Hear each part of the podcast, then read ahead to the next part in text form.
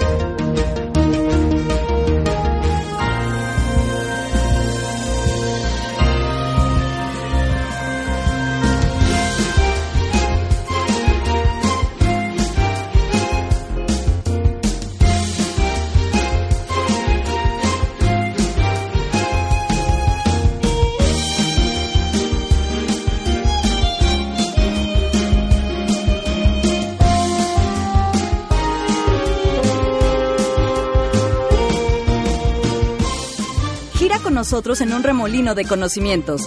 Girando Conciencias, un programa para los más curiosos. ¿Cómo llegamos a saber lo que sabemos? Descúbrelo en la cápsula del tiempo. Objetos astronómicos. Actualmente sabemos muchas cosas sobre el universo. Sabemos, por ejemplo, que se originó hace casi 14 mil millones de años que las estrellas están hechas principalmente de hidrógeno y helio, que hay millones y millones de galaxias, que en una de ellas se encuentra nuestro sistema solar, que Júpiter y Saturno tienen muchas lunas y que Neptuno es un planeta muy frío. Pero, ¿cómo llegamos a saber tanto del universo? El conocimiento que tenemos sobre el universo tiene una larga historia, casi tan larga como la existencia del ser humano en la Tierra. Desde tiempos ancestrales, los seres humanos se han fascinado por los fenómenos que ocurren a su alrededor, especialmente los que ocurren en el cielo. La observación del Sol, la Luna, los planetas y las estrellas permitió a las culturas antiguas definir las primeras nociones de tiempo, predecir algunos fenómenos climatológicos y orientarse geográficamente. El constante estudio de los astros generó la aparición de disciplinas como las matemáticas, la filosofía, la física y la química, las cuales ayudaron a explicar y comprender con mayor exactitud y desde diferentes puntos de vista los fenómenos astronómicos. Los números, la geometría y las especulaciones filosóficas fueron esenciales para formular las primeras teorías sobre el universo. Algunas muy bien aceptadas, como la geocéntrica, que afirmaba que la Tierra era el centro del universo, y otras sumamente controversiales y debatidas, como la heliocéntrica, que sugería que era el Sol y no la Tierra el centro del universo. Cabe resaltar que el hecho de que una teoría haya sido aceptada por mucho tiempo no quiere decir que sea cierta. Por ejemplo, la teoría que aseguraba que la Tierra era el centro del universo fue aceptada, promovida y poco cuestionada por casi 2000 años. Pero gracias a diversos aportes, entre los que destacan los de Nicolás Copérnico, ahora sabemos que la Tierra es la que gira alrededor del Sol y no al revés. Gracias al arduo trabajo de muchas personas a lo largo del tiempo, es que se han descubierto muchas cosas que ignorábamos. Por ejemplo, gracias a los estudios de Kepler sabemos que las órbitas de los planetas no son circulares, sino elípticas. Gracias al perfeccionamiento que hizo Galileo del telescopio, sabemos que la Luna tiene cráteres y que Júpiter tiene muchas lunas, y gracias a los estudios de Isaac Newton, sabemos que los planetas giran alrededor del Sol debido a la gravedad. Como podrás darte cuenta, el conocimiento sobre el universo es cada vez más amplio y sobre todo certero. Poco a poco la ciencia va revelando algunos misterios del universo, y con ayuda de la tecnología se han logrado cosas que antes eran inimaginables, como viajar al espacio, observar estrellas muy muy pero muy lejanas y comprobar la existencia de las ondas gravitacionales que Albert Einstein había anunciado casi un siglo atrás en su famosa teoría de la relatividad. Lejos de mitigar la fascinación por los misterios del universo, los nuevos conocimientos y las hazañas espaciales provocan un mayor deseo de saber más y más.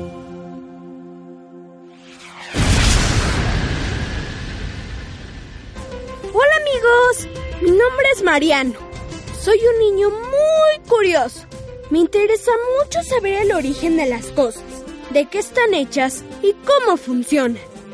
Hace un año comenzó un proyecto al que llamé Viaje al Cosmos 1.0. Para conocer lo que más me interesa, hice una máquina del tiempo, con la que puedo viajar a diferentes épocas y lugares.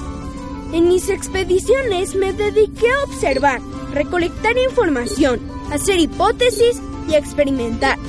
Ahora es tiempo de contarles lo que aprendí y para ello utilizaré mi bitácora. Bitácora del Capitán Mes 19, día 22. 300 millones de años después del origen del universo, se formaron las primeras estrellas y galaxias. Pero decidí viajar 9 mil millones de años después del nacimiento del universo, para poder ver el sistema solar ya bien hechecito. Es impresionante lo que observo desde mi pequeño fuerte. Veo un montón de cuerpos celestes. Algunos de los que he podido observar son planetas, satélites, estrellas, meteoritos y cometas. Dando algunas vueltas por el espacio, me di cuenta de que los cuerpos celestes son muy distintos en brillo, color y tamaño. Por ejemplo, las estrellas son cuerpos únicos por tener luz propia y pueden llegar a ser tan grandes como supergigantes o tan pequeñas que se les llama enanas. Es algo parecido a lo que pasa con Gulliver en el país de los liliputienses. Además, mi termómetro dice que las estrellas azules y blancas son más calientes que las rojas y anaranjadas. Todo ha sido maravilloso, sobre todo cuando admiré los objetos astronómicos, que son un conjunto de cuerpos celestes. Aunque suene muy interesante todo lo que vi, me habría encantado conocer un hoyo negro, pero está difícil quedarme a esperar a que una estrella colapse. Hasta se me puso la piel chinita de pensar en caer en un agujero negro. ¿No creen que está de miedo? Ya saben, ver todo afuera avanzar muy rápido y tener un final incierto. Lo que sí tuve la oportunidad de ver fue un bello cometa. Y la computadora calculó que estaba formado por hielo, polvo y rocas. ¡Qué loco, ¿no? Siempre pensé que los cometas eran simples rocas. Otra cosa que me dejó maravillado fue el sistema solar. Me puse a pensar que afortunadamente el Sol se encuentra a una buena distancia de la Tierra. Cada uno de los ocho planetas tiene una temperatura diferente y es en gran parte por la distancia a la que se encuentra del Sol. ¡Qué frío sentiríamos si viviéramos en Neptuno! ¿No creen? No sé hasta dónde llegue el universo, pero es seguro que no puedo recorrerlo todo en una hora. Lamentablemente nuestro tiempo ha terminado. Es hora de volver a casa. ¡Hasta la próxima! ¡Cambio fuera! Ciencia, cultura y riqueza natural de México para el mundo. Es muy probable que la astronomía sea la ciencia más antigua, pues desde tiempos remotos los objetos celestes, como la luna, los cometas o los meteoros, han despertado en los seres humanos una gran curiosidad. Desde la antigüedad, con mucha paciencia y después de muchas horas de observar el cielo de noche y de día, el hombre fue capaz de descubrir regularidades o repeticiones de varios fenómenos celestes. El conocimiento astronómico generado en las civilizaciones antiguas formaba parte de la vida cotidiana, pues estaba mezclado con leyendas, ritos e incluso con las ideas mágicas y religiosas de cada pueblo. Ese conocimiento fue de gran utilidad, pues además de la riqueza de ideas sobre cómo creían que funcionaba el mundo, les ayudaba a tomar buenas decisiones para sobrevivir, tales como protegerse de la lluvia o preparar la tierra para cultivarla. Entre las culturas que se establecieron y desarrollaron en el continente americano, los mayas destacan como los mejores astrónomos. La cultura maya se estableció en lo que actualmente es el sureste de México, Guatemala, Belice y en algunas regiones de Honduras y El Salvador.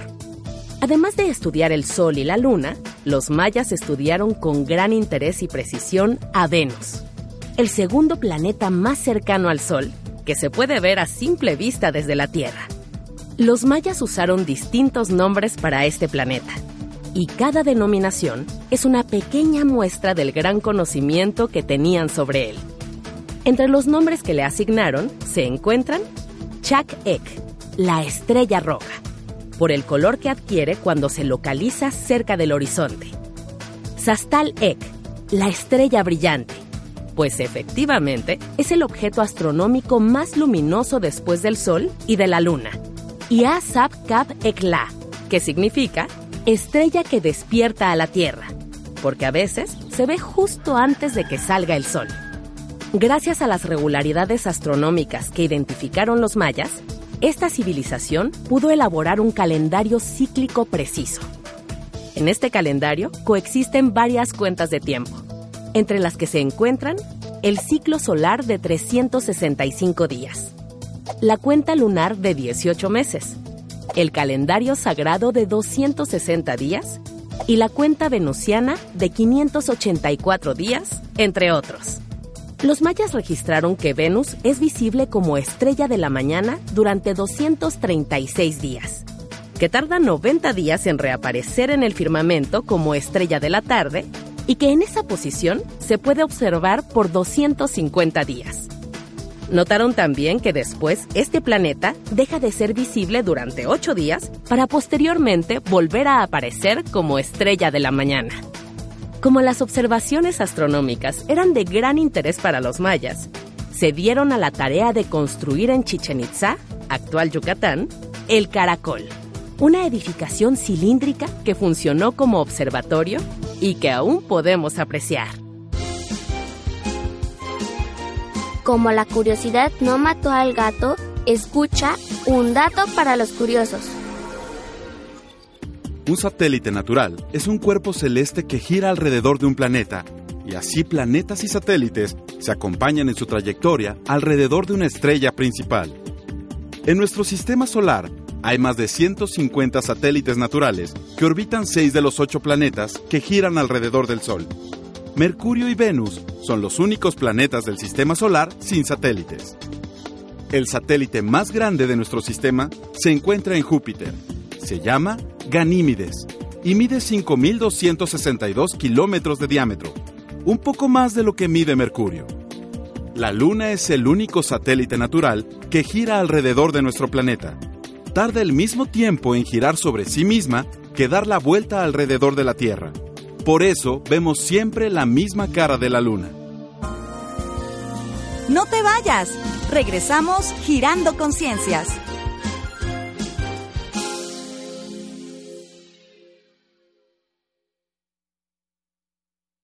Ya estamos de regreso girando conciencias. ¿Qué? ¿Cómo? ¿Cuándo? ¿Dónde? Descúbrelo entre preguntas y respuestas. Sean todos bienvenidos a la sección Entre Preguntas y Respuestas. Los saluda Bárbara Hernández y los invito a que giremos juntos con objetos astronómicos. En la aventura de hoy nos acompaña Sandra Ramírez Jiménez, del Centro de Investigaciones Químicas de la Universidad Autónoma del Estado de Morelos. Doctora, el día de hoy la invitamos a Girando Conciencias para platicar sobre objetos astronómicos, pues tenemos muchas preguntas que niños de primaria nos hicieron cuando los visitamos en sus escuelas. Bienvenida, doctora. Gracias, buenos días, un gusto estar con ustedes. Y comenzamos, los niños le preguntan cómo se crearon las estrellas. Ah, ese es un evento muy interesante. Las estrellas son de los objetos más masivos que tenemos en todo el universo. Y para que puedan formarse, nosotros además sabemos que en el universo existen regiones de diferente densidad, es decir, regiones que tienen muchísimo material y regiones que tienen muy poquito material. De hecho, se dice que el universo está más bien vacío, ¿no? Porque hay muy poquito material entre los diferentes objetos.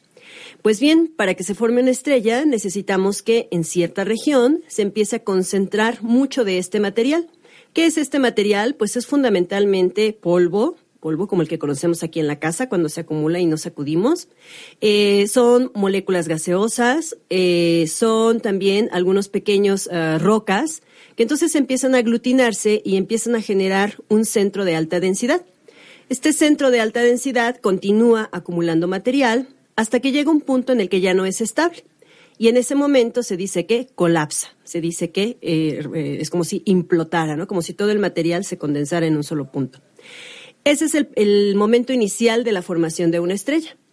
Con este colapso, que técnicamente se conoce como colapso gravitacional, porque precisamente está orientado por la fuerza de atracción gravitatoria, entonces se genera una entidad que está ávida de materia, que empieza a acumular mucha, mucha, mucha, mucha materia alrededor de ella y consecuentemente este objeto que va aumentando en tamaño, en masa, pues también va generando una atracción gravitacional mucho más grande y se convierte como en una reacción en cadena. Aumenta y la, aumenta en tamaño, en masa y la gravedad también aumenta. Y entonces esto eventualmente es lo que da origen al núcleo de la estrella. Estos procesos de atracción gravitatoria pues generan además choques ¿no? entre estas partículas que se están acumulando. Y estos choques generan un aumento en la temperatura de ese centro de la estrella, de ese núcleo de la estrella. Este aumento de temperatura a su vez facilita la ocurrencia de reacciones, de reacciones químicas, reacciones termonucleares, técnicamente este, conocidas así, que ayudan entonces a la transformación de los átomos originales, que son átomos ligeros, típicamente hidrógeno y helio, y los van transformando en átomos o en núcleos más pesados. Y eso es como la segunda gran etapa de la formación de la estrella. Cuando ya se llega a un tamaño determinado con ciertas características de atracción gravitacional, de temperatura, de momento de inercia, de composición química, etcétera, entonces este objeto ya se convierte en una entidad estable que permanece durante muchos, muchos miles de millones de años eh, y que es lo que conocemos ya como estrellas. Hasta ese momento podemos decir que ya tenemos una estrella. Hasta ese momento se ha formado una estrella. ¿Y cuándo apareció la primera estrella? Pues las estrellas también son de los objetos más antiguos en el universo. El universo tiene una edad calculada de 13.8 miles de millones de años. Es un número muy, muy, muy, muy grande. Y eh, pues se calcula, de acuerdo a los modelos, porque evidentemente pues no podemos regresar en el pasado y tener mediciones eh, muy exactas, pero de acuerdo a los modelos se calcula que las estrellas debieron de haber aparecido por ahí de los 13.5 miles de millones de años, es decir, son de los primeros objetos que se empezaron a formar en el universo. Y bien, doctora, pues ya nos explicó un poco cómo se crearon las estrellas, pero ¿de qué están hechas las estrellas? ¿Qué tienen adentro? Las estrellas son unas bolas gigantescas, vamos a llamarlas así, de hidrógeno fundamentalmente. La mayoría de las estrellas tienen entre un 70 y un 90% de hidrógeno. El hidrógeno es el elemento químico más sencillito, es el primer elemento que encontramos en la tabla periódica. Y este hidrógeno, a través de estas reacciones termonucleares, que son reacciones que van aumentando la cantidad de protones en los núcleos de los átomos, entonces paulatinamente van transformando a este hidrógeno ligerito en núcleos más pesados. Como decíamos, el siguiente elemento que se forma en esta cascada de eventos, pues es el helio.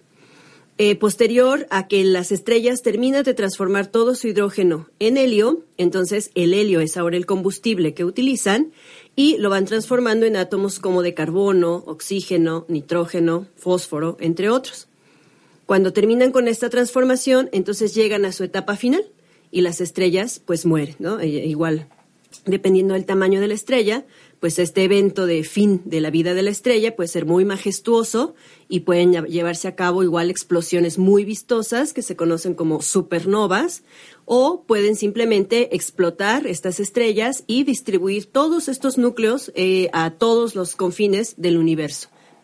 Cuando los niños en las escuelas, en las primarias, nos enseñan y nos hablan de las estrellas, nos dibujan una estrellita eh, eh, de, varios picos y a veces como un asterisco, pero ¿qué formas tienen las estrellas? Bueno, en realidad, como les decía, pues son estas bolas de material incandescente, entonces pues esa representación como de asterisco, ¿no? Como de piquitos que vemos en los dibujos eh, clásicos, pues es simplemente una alegoría.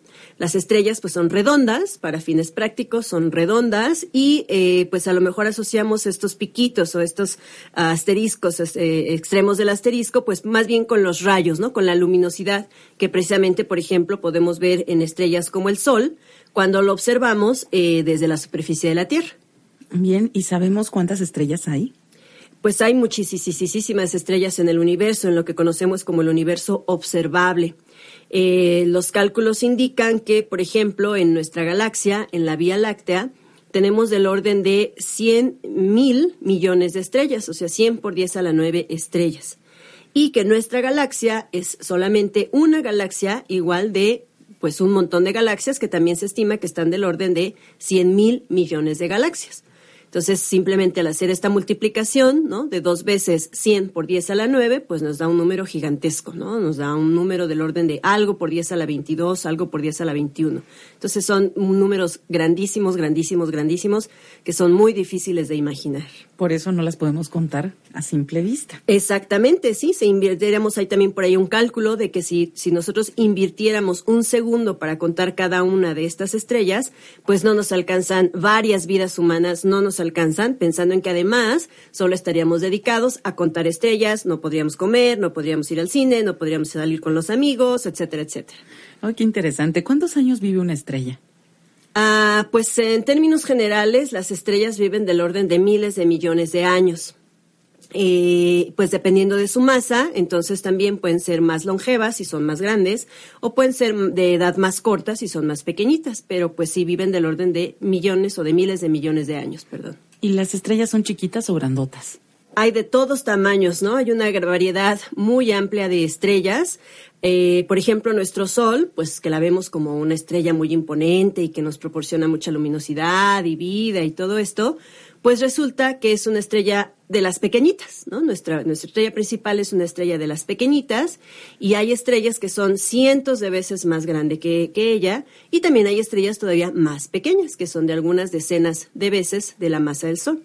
Y para que tengamos una idea, pues más o menos la masa del Sol ronda del orden de 2 a 3 por 10 a la 30 kilogramos. Nuevamente, ¿no? Son números muy, muy, muy grandes. Por eso se llama, por eso se habla de eh, unidades astronómicas, dando razón o dando a entender que, pues, son cantidades gigantescas las que se manejan para estos objetos celestes. Entonces, sí hay estrellas más grandes que el Sol. Sí, mucho más grandes. Sí, sí, sí. Por ejemplo, seguramente todos ustedes asocian a el cinturón de Orión, ¿no? Los famosos tres Reyes Magos que son muy visibles en los meses de enero. Eh, entonces, pues el cinturón de Orión son tres estrellas que están relativamente cercanas unas a otras, pero que justo las podemos ver con muy buena nitidez, incluso a simple vista, pues porque son estrellas mucho más grandes que el Sol. ¿Por qué hay algunas estrellas que desaparecen y otras que se quedan, que las vemos? Esto tiene que ver con lo que les platicaba del ciclo de vida de las estrellas. Todas las estrellas tienen un ciclo de vida, nacen, permanecen por un tiempo y después pues llegan a su proceso final. Entonces, cuando vemos que se desaparece una estrella en el universo, pues lo único que significa es que ha llegado a su etapa final y que entonces pues ha distribuido su material, como decíamos, a lo largo del universo o que ha dado origen a una supernova o inclusive a un agujero negro, ¿no? Si ha sido muy masiva. Eh, y ya no se detecta como este objeto brillante en el, en el firmamento. Y por eso se, pues, eh, se nota como ausente, como carente. Bien, los niños le preguntan algo que yo creo que todos nos hemos preguntado en algún momento. ¿Las estrellas fugaces existen? Las estrellas fugaces es un término coloquial que utilizamos también para eh, identificar el paso de meteoritos. Eh, los meteoritos son uh, pues rastros de algún otro objeto, como cometas, por ejemplo, típicamente, que están eh, permanecen como distribuidos, como dispersos en el universo. Y entonces cuando la Tierra atraviesa más bien estas trayectorias de estos meteoritos, es que entonces podemos observar el paso de estas estrellas fugaces o esta lluvia de meteoritos. Hay fechas específicas para algunas lluvias de meteoritos que son muy famosas, eh, o como este paso de estrellas, que son las leónidas, por ejemplo, ¿no? En esta segunda semestre, en el segundo semestre del año. Y les digo, no es, simple, es, no es otra cosa más que uh, simplemente este material que está remanente, ¿no? Que ya tiene una una permanencia fija en alguna región del universo y más bien es la Tierra que atraviesa esta cortina, vamos a llamarle así, de estos materiales y que entonces cuando impactan con nuestra atmósfera, pues los vemos como estos objetos brillantes. Como si cayeran. como si cayeran efectivamente. Sí, la mayoría de ellos pues se, se desintegran, sí, en su paso por la atmósfera, se desintegran debido a la fricción que generan los gases de la atmósfera con estos materiales y algunos llegan a sobrevivir e inclusive llegan a depositarse en la superficie. Ah, interesante. Vamos a hacer una pausa. Si me permiten, entre preguntas y respuestas, estamos conversando con Sandra Ramírez Jiménez del Centro de Investigaciones Químicas de la Universidad Autónoma del Estado de Morelos sobre los objetos astronómicos. No te vayas. Regresamos girando conciencias.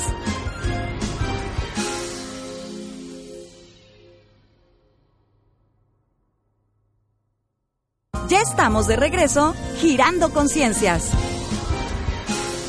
Continuamos entre preguntas y respuestas. Hoy está con nosotros Sandra Ramírez Jiménez del Centro de Investigaciones Químicas de la Universidad Autónoma del Estado de Morelos. Y doctora, los niños curiosos desde su escuela nos preguntan cómo se crearon los meteoritos. Bueno, los meteoritos son uno de los objetos, uh, uno de los tantos objetos que existen en el universo.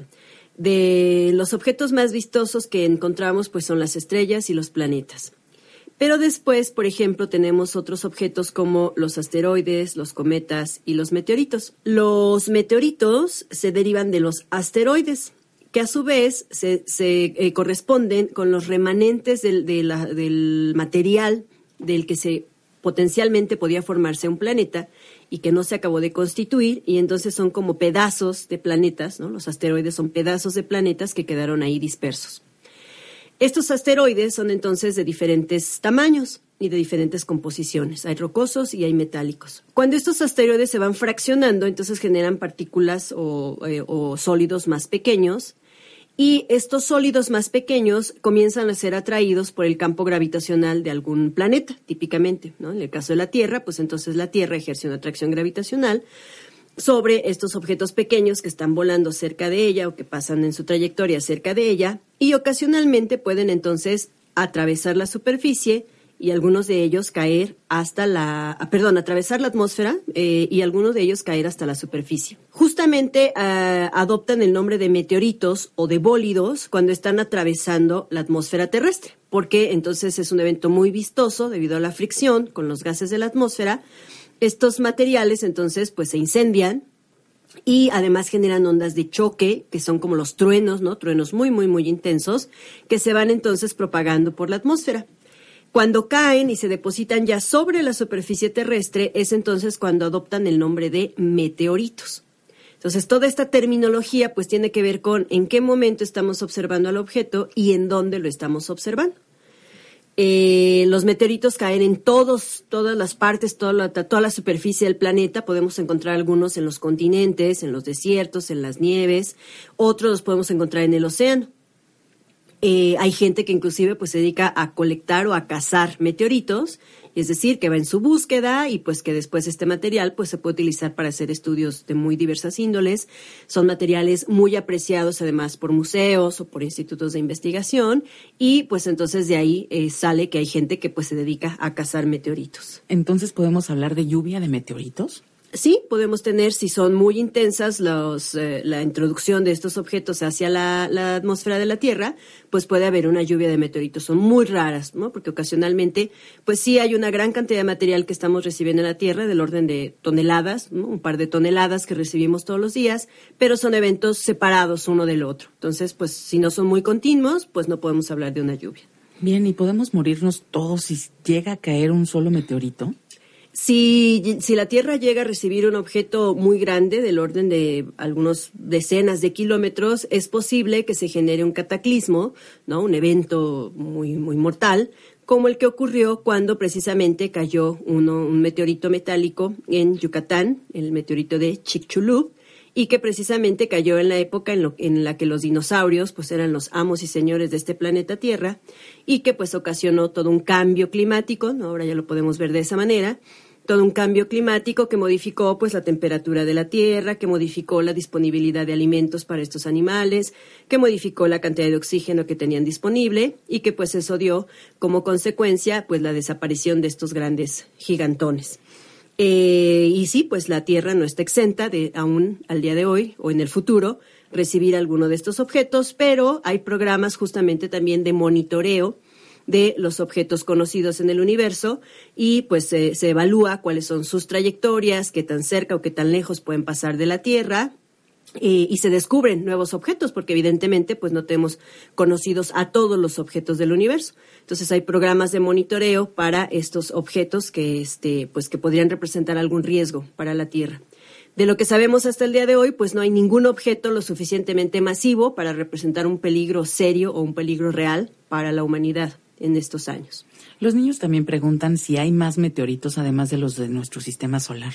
Sí, porque nuestro sistema solar es solo un sistema solar de un sistema planetario de muchos sistemas planetarios, entonces, pues como les platicaba, estos en realidad son los remanentes de esos materiales formadores de planetas, entonces seguramente si tenemos otros sistemas planetarios en el universo, pues tenemos también remanentes de esos otros planetas que, que no se alcanzaron a consolidar, no se alcanzaron a formar y que seguramente pues también originan la presencia de meteoritos en estos otros lugares.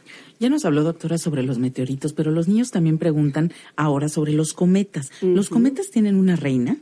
Los cometas tienen una reina, no hasta donde yo sé. los cometas son, pues más bien, como les platicaba, otro de los grandes grupos de objetos del universo. Ahora se trata de grandes trozos de hielo que eh, tienen la particularidad de tener ya una órbita fija, una órbita ya definida, es decir, tienen una trayectoria de giro eh, alrededor de una estrella, una estrella central, que ya permanece este, fija. En el caso de nuestro sistema solar, pues tenemos planeta, eh, perdón, tenemos cometas como el cometa Halley, ¿no? Muy famoso y algunos otros cometas que precisamente eh, gracias a esta órbita que ya tienen definida, pues hacen un paso periódico sobre eh, regiones que son observables desde la Tierra. Entonces es cuando nosotros podemos observar desde aquí, desde la Tierra, pues que va el cometa transitando. ¿Cómo lo identificamos y cómo lo distinguimos de una estrella? Pues porque tiene su cauda o su cola, ¿no? Muy vistosa. Que precisamente esta cauda se origina porque al estar más cerca del Sol, pues entonces la temperatura del Sol comienza a derretir o comienza a fundir el material del que está hecho el centro del cometa y entonces manda a estos materiales derretidos o volatilizados hacia eh, el, lado contrario, hacia el sentido contrario de donde está ubicado el Sol. Y una vez que terminan de transitar eh, por la, fracción que nos toca observar, pues ellos continúan con su camino y la Tierra también continúa por su camino en su órbita estable. Eso es lo que vemos que brilla. Exactamente, sí, es, esas imágenes también muy interesantes, muy vistosas de una esferita, ¿no? Una bola central brillante y toda la cauda este, brillante también atrás de ella. Ay, muy interesante. También nos preguntan si hay más asteroides además de los de nuestro sistema solar. Ajá, sí, también, ¿no? nosotros tenemos pues toda una región muy conocida de asteroides que es precisamente el cinturón de asteroides que se ubica entre la órbita de Marte, que es el último de los planetas terrestres, y la órbita de Júpiter, el gigantón, el planeta más grandotote del sistema solar, y que es el primero de los planetas gaseosos. Entonces, entre ellos dos, pues está esta como división natural que lo constituye en el cinturón de asteroides, pero, pues como comentábamos, todos estos son remanentes de los procesos de formación de planetas y entonces, si encontramos alguna otra región donde se estén formando planetas, pues también es muy, muy probable que tengamos más asteroides en aquellas regiones. Ahora que nos está hablando de los asteroides, ¿cómo se formó el cinturón de asteroides? Ah, pues ah, las teorías o los modelos nos indican que fue justamente un planeta que no se alcanzó a formar, que no alcanzó a aglutinar a todo ese material probablemente debido a que se impactó con algunos otros de los planetas que se estaban formando y entonces pues se despedazó literalmente y quedaron todos los pedacitos regados eh, en esta órbita ya estable y confinada, les decía, entre estos dos planetas, Marte y Júpiter. Ah, interesante. Eh, ¿Cómo se pueden desviar los cometas? Esta pregunta nos la, nos la hacen los niños porque en las películas vemos que hay mucha acción con respecto a desviar cometas o, o cosas que podrían afectar y tocar la Tierra. ¿Existe? ¿Se pueden desviar los cometas? Eh, yo creo que sería muy, muy difícil, ¿no? Estos objetos, pues a pesar de que nosotros los vemos pequeñitos desde aquí, desde la Tierra, pues son objetos muy masivos, de varias mm, centenas, me atrevo a decir, de toneladas. Entonces, ah, pues efectivamente, uno es lo que uno puede observar en la ciencia ficción, en las películas, que sabemos que no son eventos reales, y pues lo otro es la realidad. Entonces yo considero que sí sería muy difícil poder desviar o poder destruir a alguno de estos objetos en caso de que fuera tan masivo y que representara algún peligro para la Tierra. Ah, interesante. También, doctora, nos preguntan sobre un tema, pues también de un poco de ciencia ficción. ¿Cómo se forman los hoyos negros? Bueno, los hoyos negros, eh, pues efectivamente es un término como que llama mucho la atención porque es muy exótico, ¿no? Uno escucha, hay un hoyo un agujero negro y se imagina pues un montón de cosas. Los hoyos negros se originan cuando hay una explosión de una estrella muy, muy masiva, ¿no? ¿Se acuerdan que les platiqué que las eh, estrellas tienen un ciclo de vida? Entonces, cuando llegan a su etapa final, si son estrellas de al menos 10, 15 o hasta 20 veces la masa del Sol, pues entonces el evento final es ah, la ocurrencia de que todo su material se dispersa y se genera, el, el, centro de la estrella genera un núcleo, un núcleo muy, muy, muy, muy compacto, perdón, con una densidad muy, muy, muy, muy, muy alta.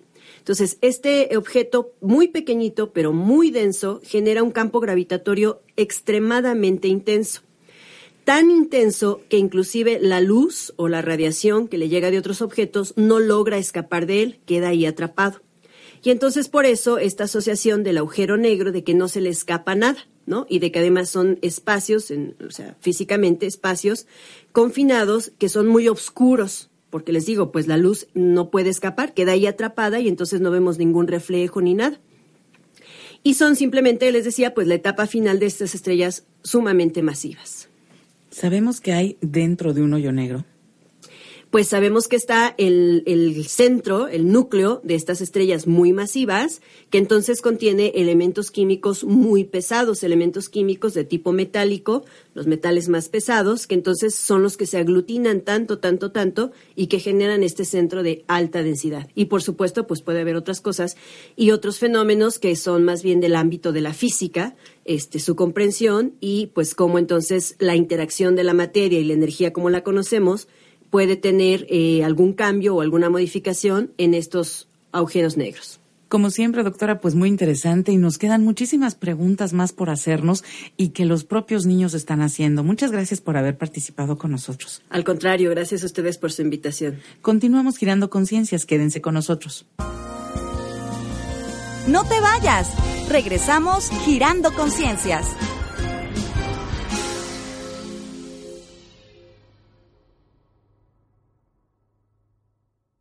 Ya estamos de regreso, girando conciencias. Otro dato. Los telescopios son instrumentos que permiten ver objetos que se encuentran a una gran distancia. Son muy útiles, pues con ellos los astrónomos estudian cuerpos y fenómenos celestes. El primer telescopio astronómico fue perfeccionado por el italiano Galileo Galilei en 1609 Gracias a este instrumento, Galileo pudo observar por primera vez cuatro lunas de Júpiter, Io, Europa, Ganímedes y Calisto. Además de los telescopios formados por sistemas de lentes y espejos que capturan la luz que emiten los objetos del universo, actualmente existen telescopios que detectan ondas electromagnéticas del espacio. Esas señales se analizan y con ayuda de computadoras se forman imágenes de los objetos o de los fenómenos cósmicos. Entre los telescopios más asombrosos que se han construido están el Telescopio Espacial Hubble, que orbita la atmósfera terrestre desde 1990, el Gran Telescopio Canarias, que tiene un espejo de 10.4 metros de diámetro, y el Gran Telescopio Milimétrico, el radiotelescopio más grande del mundo. Si te gusta estar en todo, échale un ojo al gato y otro al garabato. ¿Te gustaría jugar a ser un explorador de galaxias?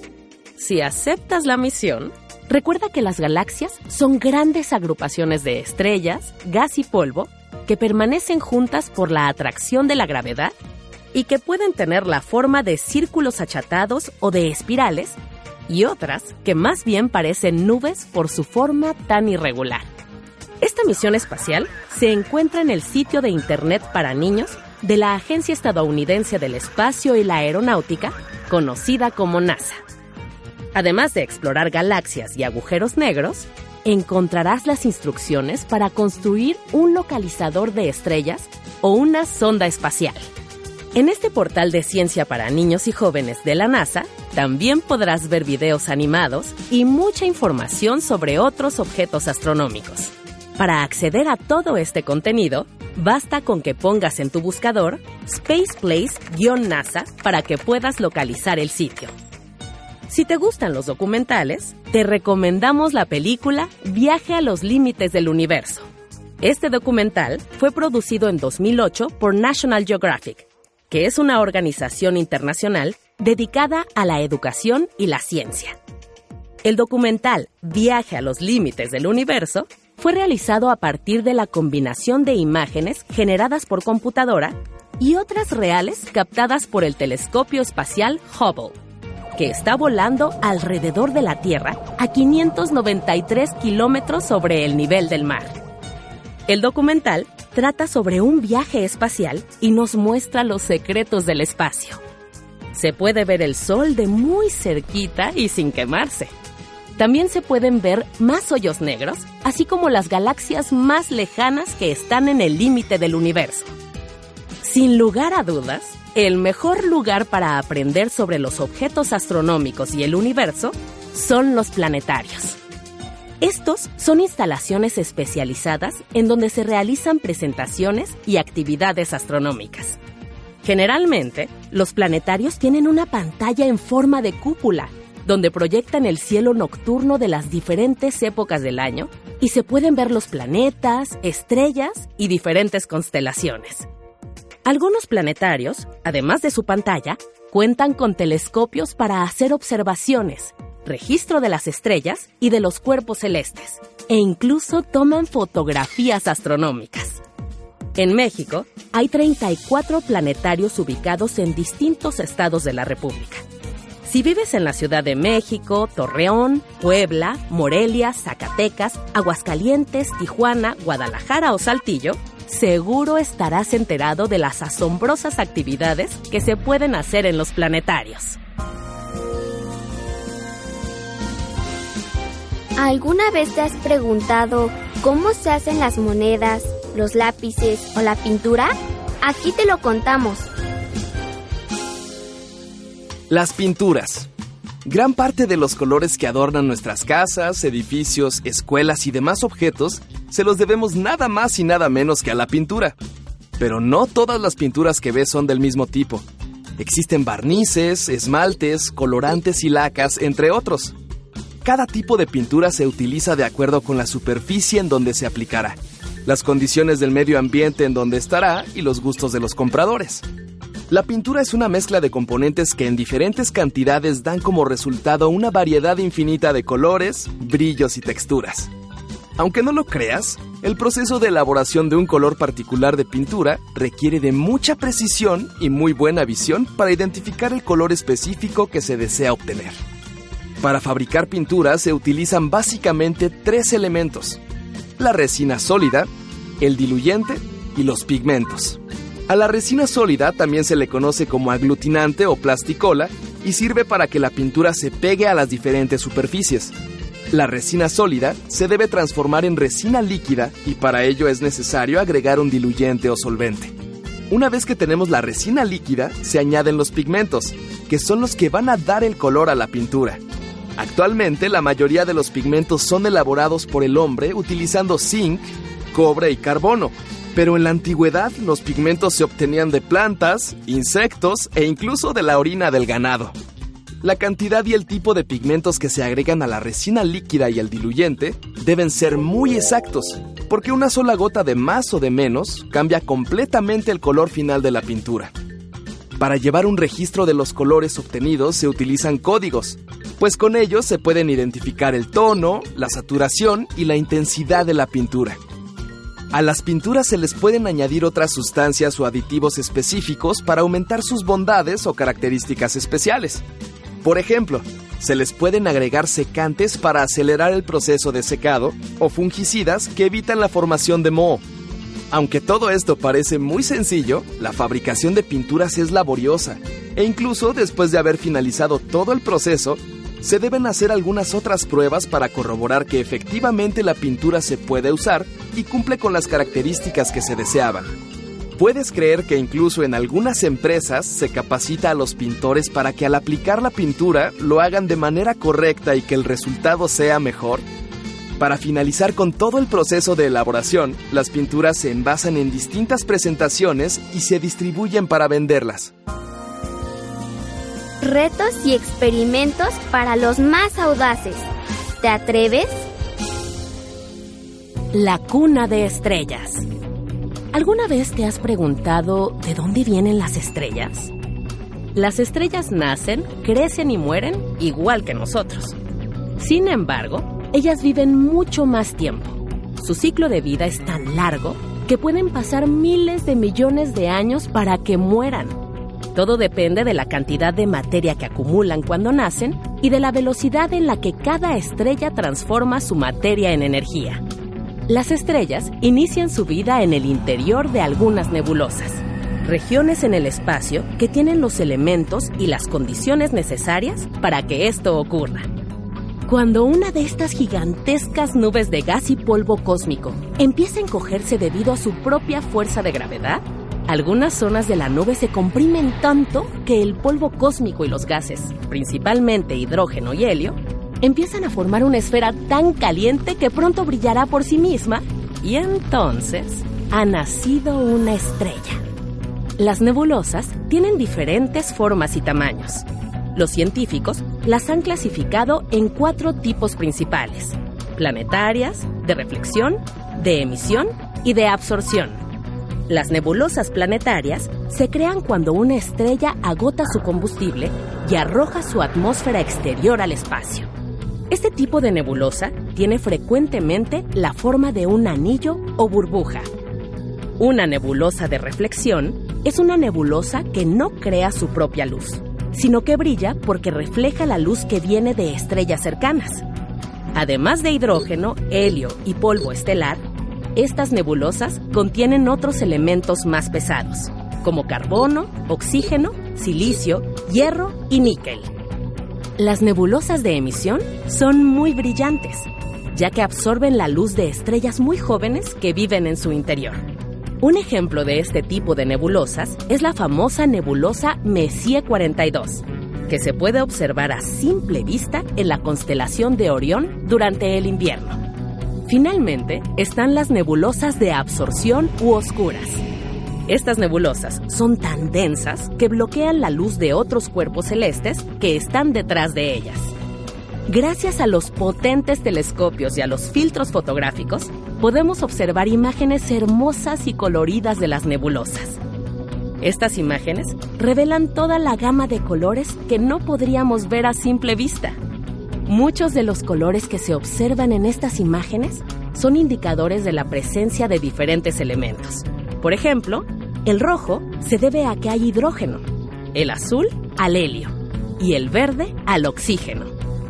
Como puedes ver, las nebulosas son muy importantes en el universo, pues son como las cunas de las estrellas. En el reto de hoy, te enseñamos a recrear una nebulosa muy colorida dentro de un frasco. Para esto, necesitarás los siguientes ingredientes. Un frasco transparente, vacío, limpio y sin etiquetas. Un litro de agua. 12 bolitas de algodón. Diamantina de diferentes colores. Colorantes para comida. Azul rey, rojo y verde. Para empezar, necesitas diluir en un poco de agua y por separado cada uno de los colorantes. Después, coloca cuatro bolitas de algodón dentro del frasco. Espolvorea un poco de diamantina sobre el algodón y agrega un chorrito de agua azul sin cubrir las bolitas totalmente. Para que se impregne mejor el color, ayúdate de un palito. Luego, coloca otras cuatro bolitas de algodón encima, agrega más diamantina y vierte un poco de agua roja. Y repite el mismo procedimiento con el siguiente color. Trata de que el algodón absorba bien cada color y no agites la botella para que puedas distinguir las diferentes tonalidades. Y ahora sí, disfruta de tu espectacular nebulosa. Si te gustó el programa y te interesa saber más y hacer más, visita nuestra página web Ahí podrás acceder a los programas y encontrar más información de cada tema, así como de los libros, los lugares, los experimentos y las actividades que pueden complementar tu experiencia de divertirte aprendiendo. Entra a www.girandoconciencias.mx y gira en el remolino de conocimientos.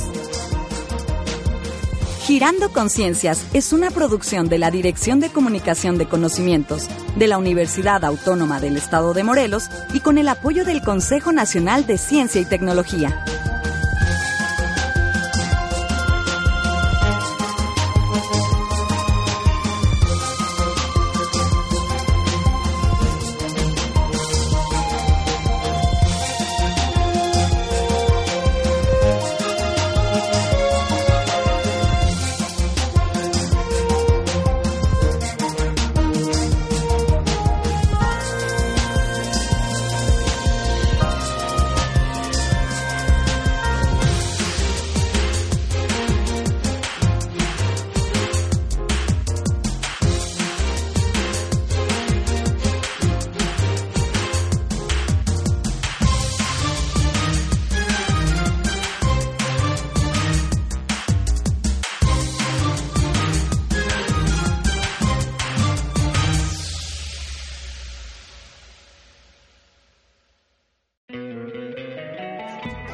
Love an extra $100 in your pocket?